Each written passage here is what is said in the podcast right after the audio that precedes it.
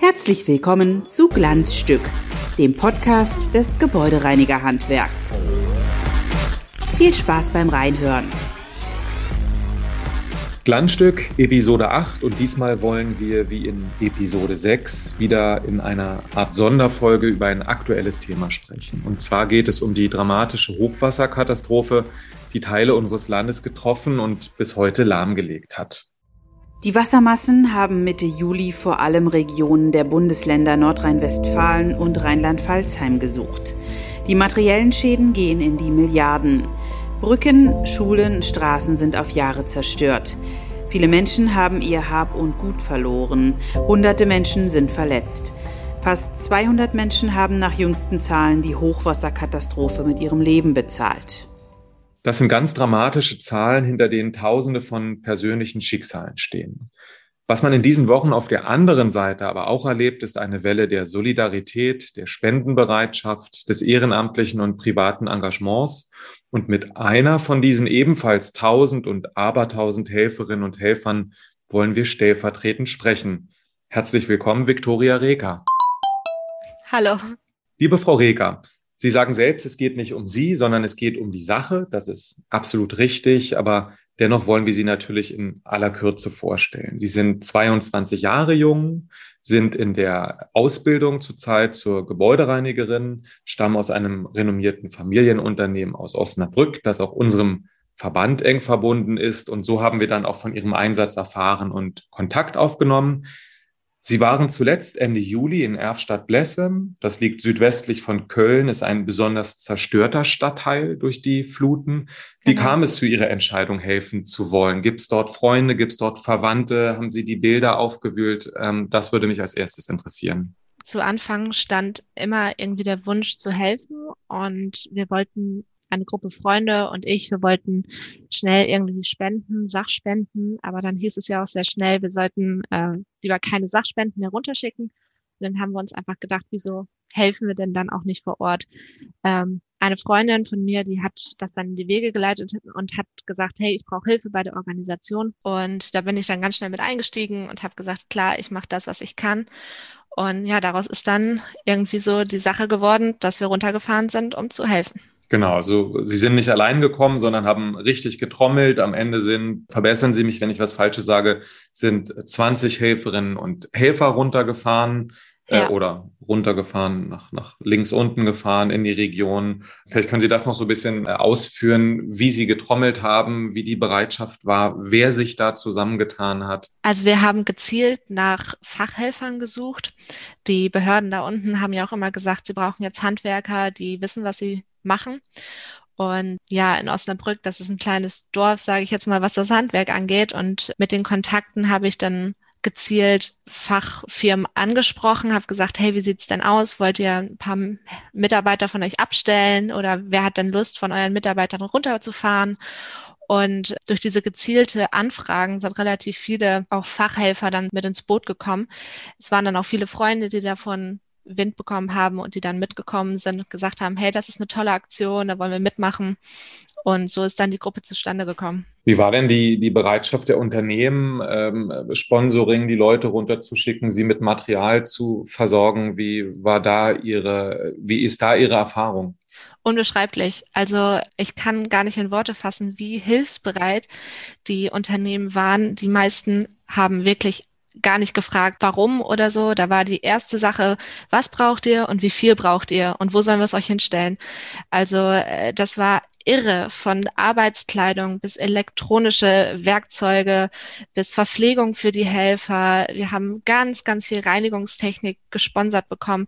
Da wurden keine Grenzen gesetzt. Also ähm, wir mussten einen Reisebus und einen Hänger mitnehmen und auch der Hänger war fast überladen von Getränken. Das war irre. Die Unternehmen hier in der Region haben gegeben, was sie konnten und ohne, ohne Abzüge zu machen.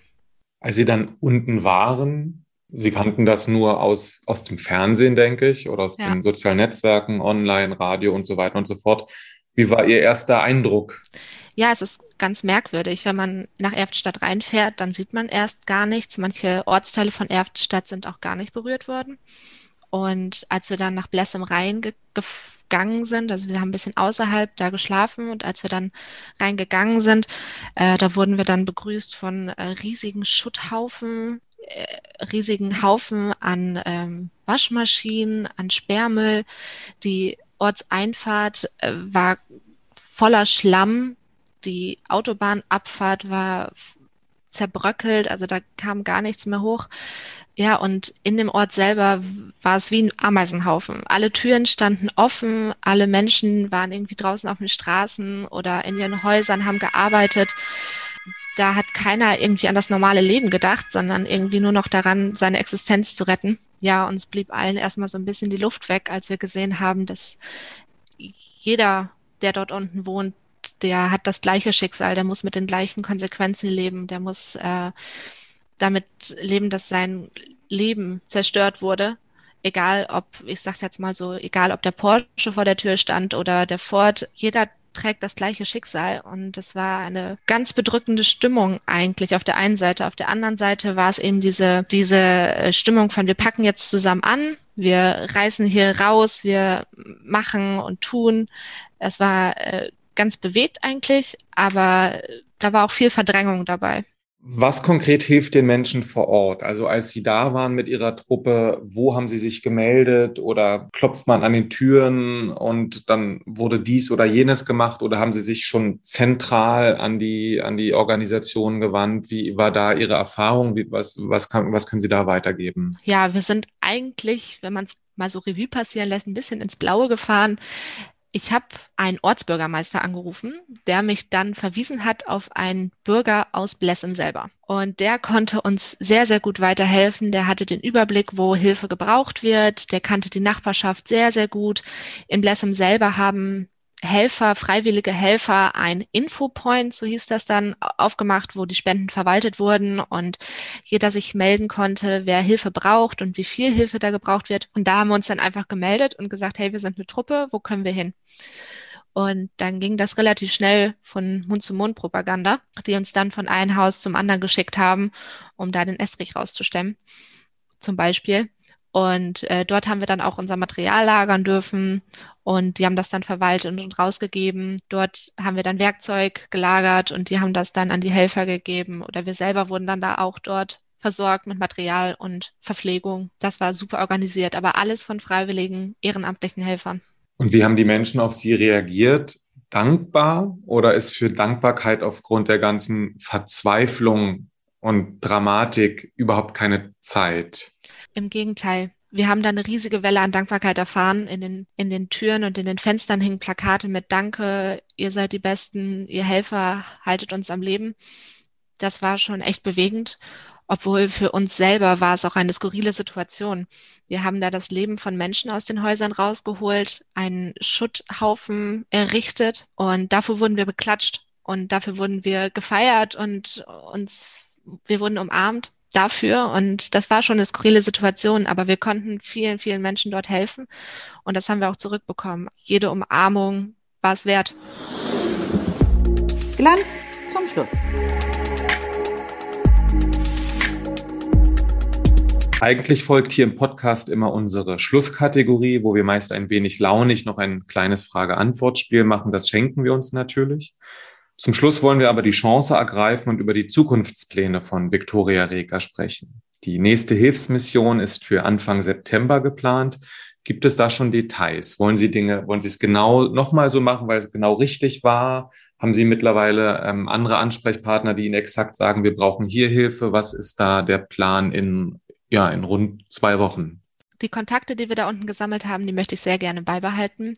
Das war sehr, sehr hilfreich. Äh, und wir sind immer noch im stetigen Austausch, was jetzt gebraucht wird, welche Hilfe jetzt gebraucht wird, gerade was jetzt so aktuell an Material gebraucht wird. Im Moment sind es irgendwie Zäune, die gezogen werden müssen. Ich werde versuchen, mein Bestes zu tun, um irgendwie Material für Zäune zu organisieren. Da sind wir im stetigen Austausch.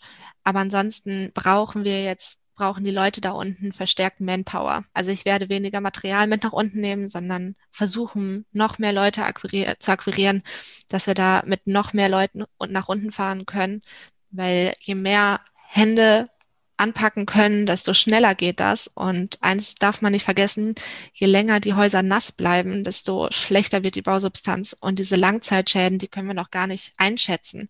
Also es braucht jetzt ganz, ganz schnell Hilfe und die Hilfe darf jetzt auch nicht abreißen.